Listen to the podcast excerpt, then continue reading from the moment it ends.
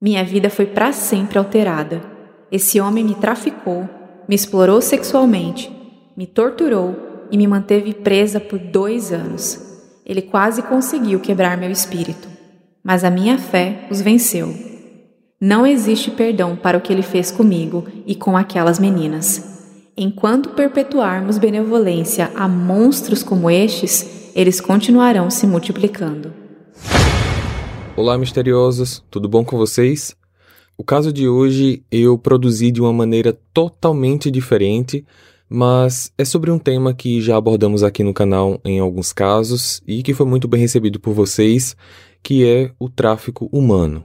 Nos Estados Unidos, quando os responsáveis são julgados por esse crime, a vítima ou as vítimas ou a família das vítimas tem o direito de apresentar uma carta chamada Carta de Impacto. Essa carta não tem limite de páginas e é um espaço completamente aberto para que as vítimas sugiram qual pena deve ser aplicada. A carta que será apresentada para vocês hoje é de uma jovem brasileira que foi traficada para os Estados Unidos no ano de 2016 e que foi resgatada horas antes do Réveillon de 2019. A carta foi apresentada à corte em inglês e é essa carta que eu estou trazendo para vocês hoje, mas claro, traduzido para o português, assim como tudo aqui no Arquivo Mistério.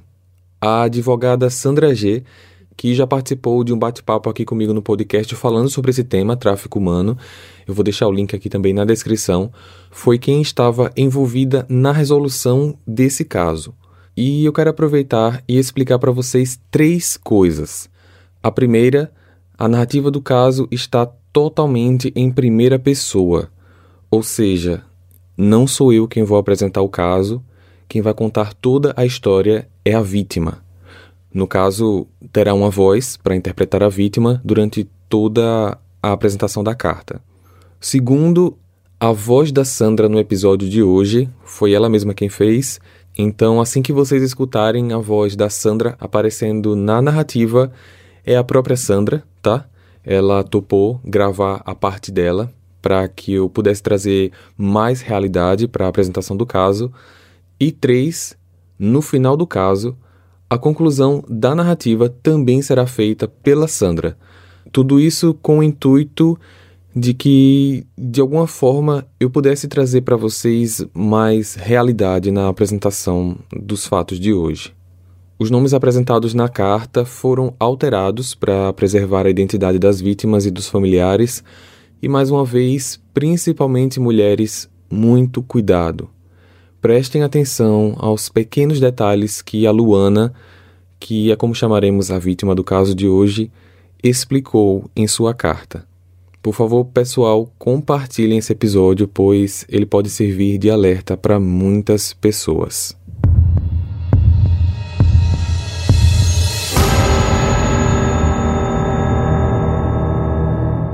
Meu nome é Luana, eu tinha 22 anos de idade em 2016. Estudava no quarto ano de Direito e morava com a minha família em São Paulo, Brasil. Meus pais são comerciantes e eu tenho uma irmã 5 anos mais nova. Tive uma vida normal, como toda jovem, ajudava meus pais no comércio e à noite ia para a faculdade de Direito. E também saía com as minhas amigas no final de semana para dançar. Em março de 2016, eu estava em uma discoteca em São Paulo com umas amigas e vi um rapaz loiro, alto, de olhos azuis, que estava me olhando com insistência. Depois de alguns minutos, ele se aproximou e me perguntou se eu falava inglês. Eu disse que sim, mas não era fluente. Meu nome é Mike, sou, sou de Las Vegas, tenho 28 anos. Ele perguntou se eu era modelo e eu disse que fui modelo dos 14 aos 20 anos, mas que não era mais, pois eu estava me dedicando aos estudos. Conversamos por cerca de uma hora. Ele pegou meu número de telefone e depois eu fui embora com umas amigas. No dia seguinte, ele me ligou e me chamou para jantar. Eu aceitei. Nesse encontro, ele me disse que viajava para o Brasil, Colômbia e Venezuela quase todos os meses porque trabalhava em uma empresa que importava café, e esses três países eram os maiores exportadores de café do mundo. Conversamos por algumas horas e vi ele pelos próximos três dias. Uma noite estávamos em um bar e eu queria tirar uma foto dele e ele disse que não gostava de fotos. Então eu não tirei naquela hora. E ele foi ao banheiro e ao andar na minha direção tirei uma foto dele. Ele ficou bravo, pegou o telefone da minha mão e apagou a foto. Me desculpe, eu não tiro foto há anos. Eu tenho essa cicatriz aqui no meu rosto que não me deixa ficar confortável em nenhuma foto. Somente soube anos depois a verdadeira razão do porquê ele nunca queria ser fotografado. Ele voltou para os Estados Unidos e no mês seguinte voltou para o Brasil. Nos vimos novamente por mais três dias e ele foi embora, mas a partir daí começamos a namorar. Quando ele me telefonava, o número aparecia bloqueado. Eu perguntei por que ele não me deu o um número do telefone e ele disse que não usa WhatsApp, nem Skype e nenhuma rede social. Eu tô sempre viajando por fazendas de café e nesses lugares quase nunca tem sinal. Além do mais, ligar para mim sem internet seria bem caro. Melhor deixar que eu ligo para você. E ele sempre fazia isso, me telefonava umas quatro vezes na semana. Nos vimos cinco vezes em oito meses. Três vezes ele foi direto dos Estados Unidos para a Colômbia e de lá para o Brasil, disse ele. Eu convidei o Mike para ir na minha casa, mas ele sempre dizia que não tinha tempo, porque só vinha para viagens de dois ou três dias. Em setembro de 2016, ele me convidou para ir para os Estados Unidos passar férias, mas eu estava estudando e minha família também não permitiu. Meus pais disseram que nem o conheciam ainda. Ele veio ao Brasil novamente em novembro de 2016 e disse que conversaria com os meus pais.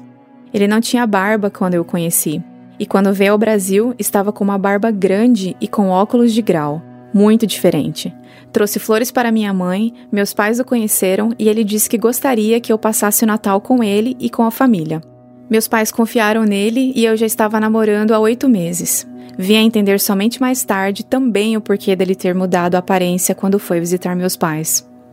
Em 21 de dezembro de 2016, embarquei para Las Vegas e eu ficaria até fevereiro de 2017, quando minhas aulas começariam.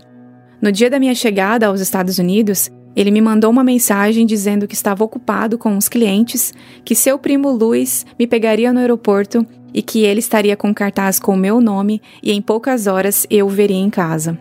Quando cheguei na casa, vi três moças usando mini vestidos, saltos altos e super maquiadas, e eu não entendi nada. Elas não falavam inglês e o primo dele disse que Mike iria chegar em breve. Mike chegou depois de duas horas e então seu primo saiu com as três moças, e elas carregavam pequenas malas. Me dê seu passaporte, por favor. Vou guardar para você. Aqui em Vegas tem muito roubo e não é seguro sair com passaporte. Percebi que na porta de entrada da casa havia por dentro uma fechadura que era preciso colocar um código para abrir a porta para sair. Ele me deu de presente uma mini saia com um top que somente cobria o busto. Era a roupa mais indecente que eu vi na vida.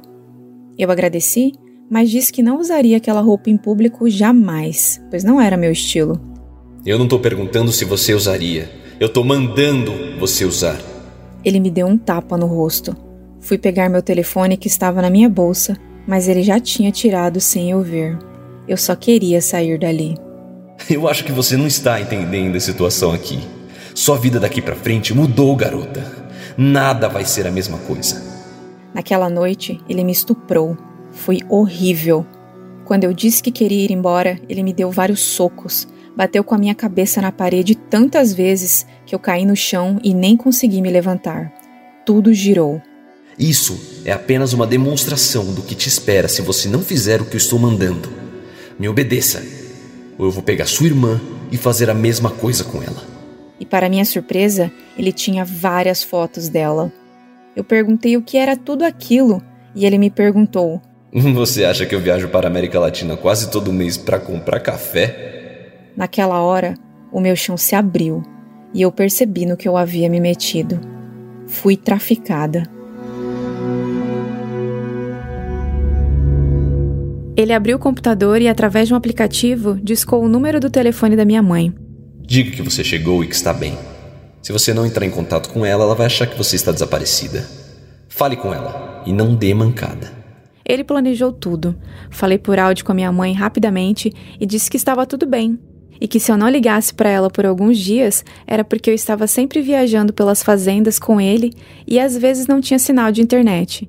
Eu disse à minha mãe que perdi meu telefone ao sair do aeroporto, mas que o Mike iria comprar outro. Naquela mesma noite, ele trouxe um homem de uns 50 anos. Você já sabe que tem que fazer o que eu mandar, né? Se quiser continuar viva, atenda esse cliente e nem tente pedir ajuda. Senão eu acabo com você e sua família inteira. Mesmo assim, eu recusei. Mike me deitou na cama e colocou um travesseiro sobre meu rosto. Eu me debatia e não conseguia respirar. Quando achei que iria desmaiar, ele disse: Faça o que eu mando ou será bem pior. Eu falei para o cliente tudo o que estava acontecendo e o homem não quis ter sexo comigo. Aí, amigo, aquela garota, ela tá aqui contra a vontade dela? Isso não é verdade. É, ela tá usando droga demais, só pode. O homem o pagou, mas quis ir embora, sem ter sexo comigo. Depois disso, o Mike me agrediu tanto que eu mal conseguia andar. Eu achei que fosse morrer naquela noite. Foram chutes nas minhas costas, socos na minha cabeça. Ele tinha um canivete grande e apertava contra minha pele, dizendo: Hoje é o seu fim. Depois disso, eu aceitei. Disse que faria o que ele quisesse. Vivi os maiores pesadelos da minha vida. Somente após 12 dias que ele trouxe outros clientes para mim, pois eu estava muito machucada. A casa era guardada por seguranças, tinha câmeras pelas salas, exceto no quarto dele. Eu achava que não havia câmeras nos quartos, mas soube depois de um tempo que tinha. Entravam e saíam moças na casa o tempo todo, mas não podíamos conversar umas com as outras. Depois de 15 dias, voamos para Miami, era uma casa enorme, tinha sete suítes. Eu vi uma brasileira, duas russas e cinco latinas. Uma das moças estava com o olho roxo. Ali começaram os piores dias da minha vida. Ele trazia por volta de 12 homens por dia e me vendia para eles. Se você abrir a boca para dizer a algum deles que você está aqui contra sua vontade, eu vou te matar. Mesmo assim, eu pedi ajuda a um dos homens que ele levou. Era bem jovem e vi que ele não sabia que eu era traficada. Ele apenas me disse: Eu não tenho como te ajudar. Fuja. Após o último cliente, ele me trancou no quarto e me bateu muito. Foram muitos socos na cabeça, estômago, chute nas costas. Eu fiquei toda roxa. Você acha que eu sou idiota? Eu vi pelas câmeras que você pediu ajuda a um cliente. Eu não sabia que tinha câmeras nesses quartos também.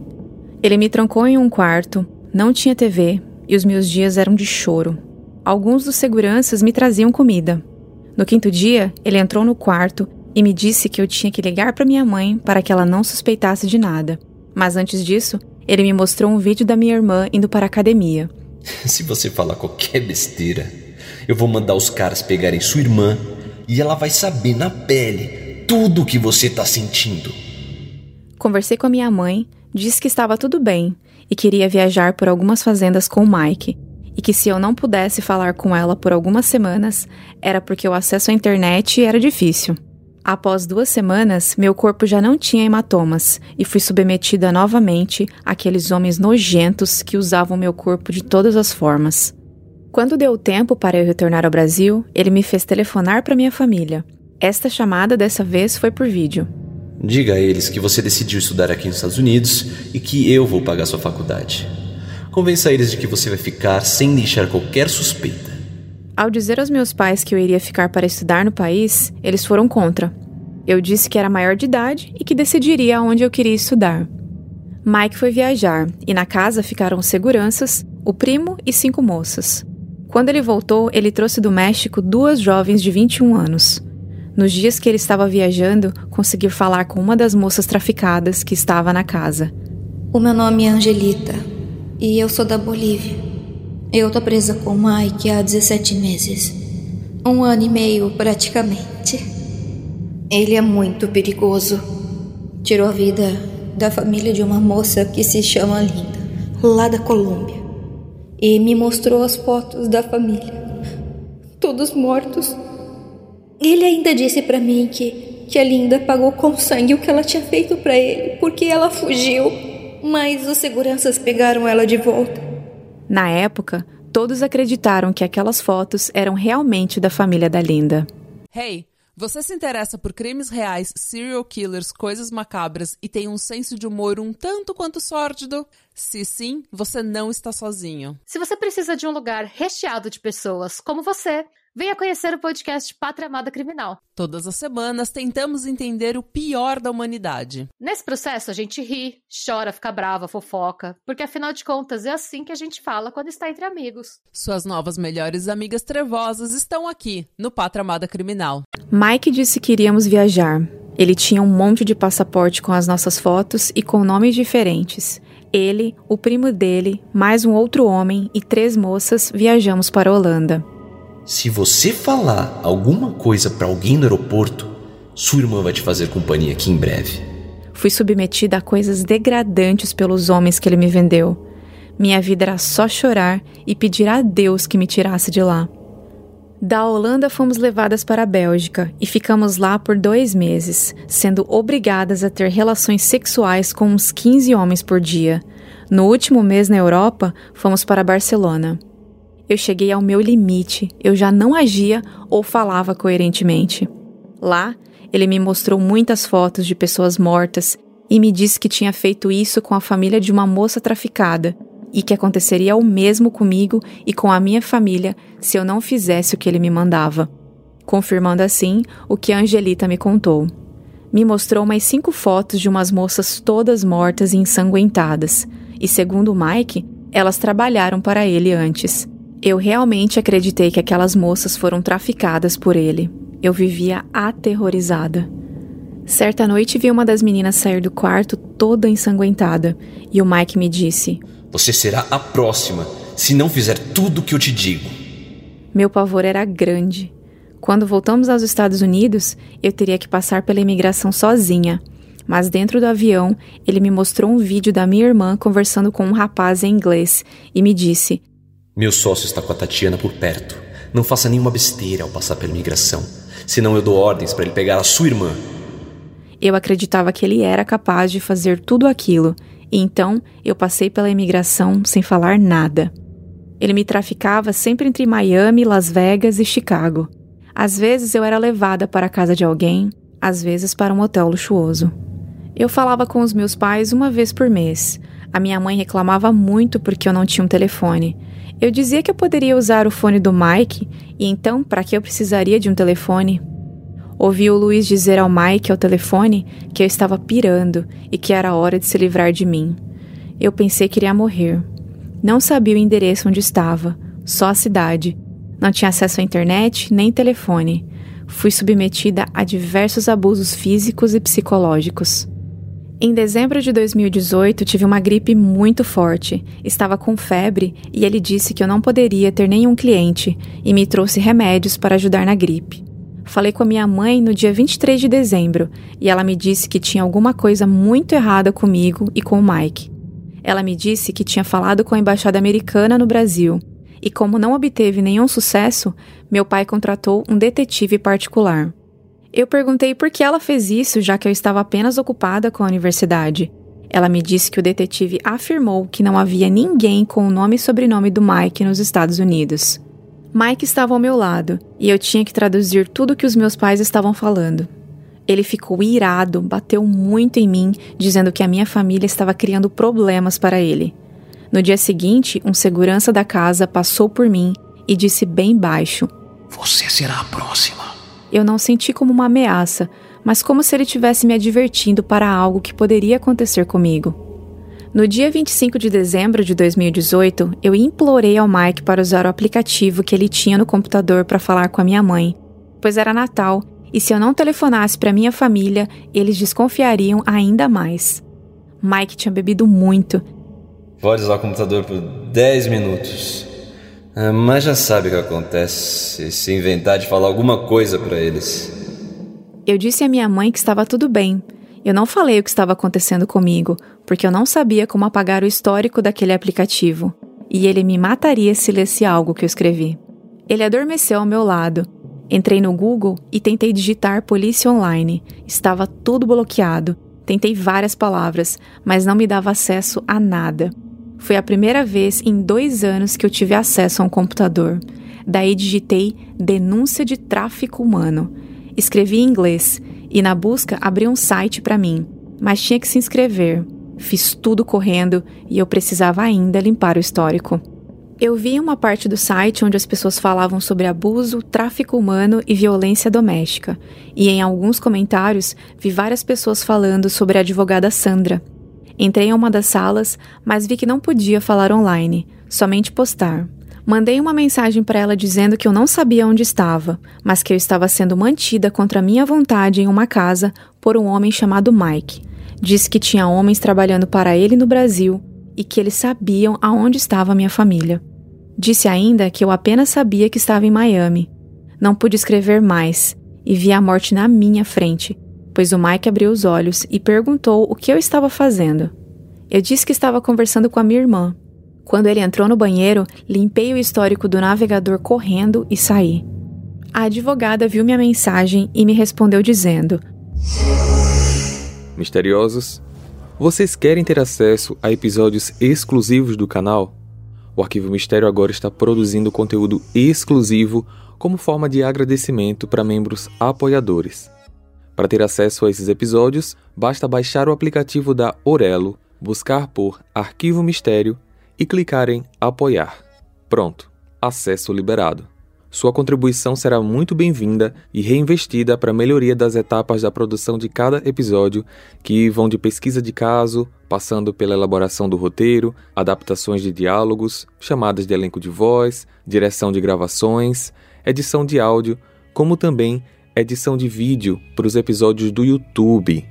Apesar de estarmos no YouTube, a monetização é bem baixa, pois a grande maioria dos casos que apresento são considerados pela plataforma como conteúdo sensível, então a monetização vai lá para baixo.